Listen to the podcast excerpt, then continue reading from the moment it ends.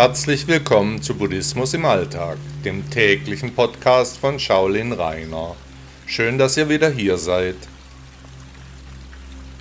Diese Episode meines Podcasts ist in meiner Urlaubszeit entstanden, weshalb hier eine Maschine die Texte liest. Man kann die Welle nicht aufhalten. Buddhismus und die perfekte Welle. Haben Sie schon einmal Wellenreiten im TV oder am Strand gesehen?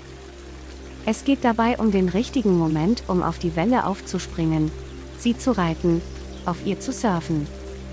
Und es muss alles im Einklang mit der Natur sein, wir sind ein Teil der Natur, aber häufig vergessen wir dies.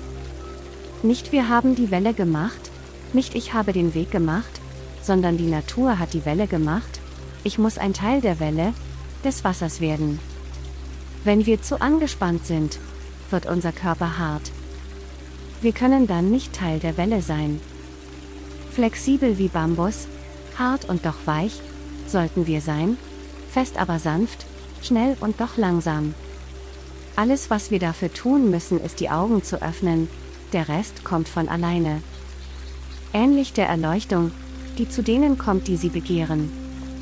Wie bei der perfekten Welle ist auch unser normales Leben ein Teil der Natur. Wir müssen durch die Angst gehen, unser Schicksal annehmen. Ähnlich einem Boxkampf, wir werden angegriffen, unser Körper reagiert ohne nachzudenken, automatisch, aus der Natur der Dinge heraus.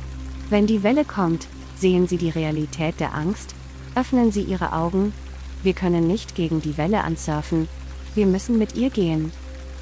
Buddha sagte, dass man die Wellen nicht aufhalten kann. Also können wir die Dinge in unserem täglichen Leben nicht ändern. Wenn es regnet oder die Sonne scheint, müssen wir das Wetter annehmen, unsere Augen offen halten, realistisch die Dinge um uns herum betrachten und uns an den Wellen erfreuen. Die Gesellschaft ist eine Welle. Sie selbst bewegt sich vorwärts, nicht aber das Wasser, woraus sie besteht.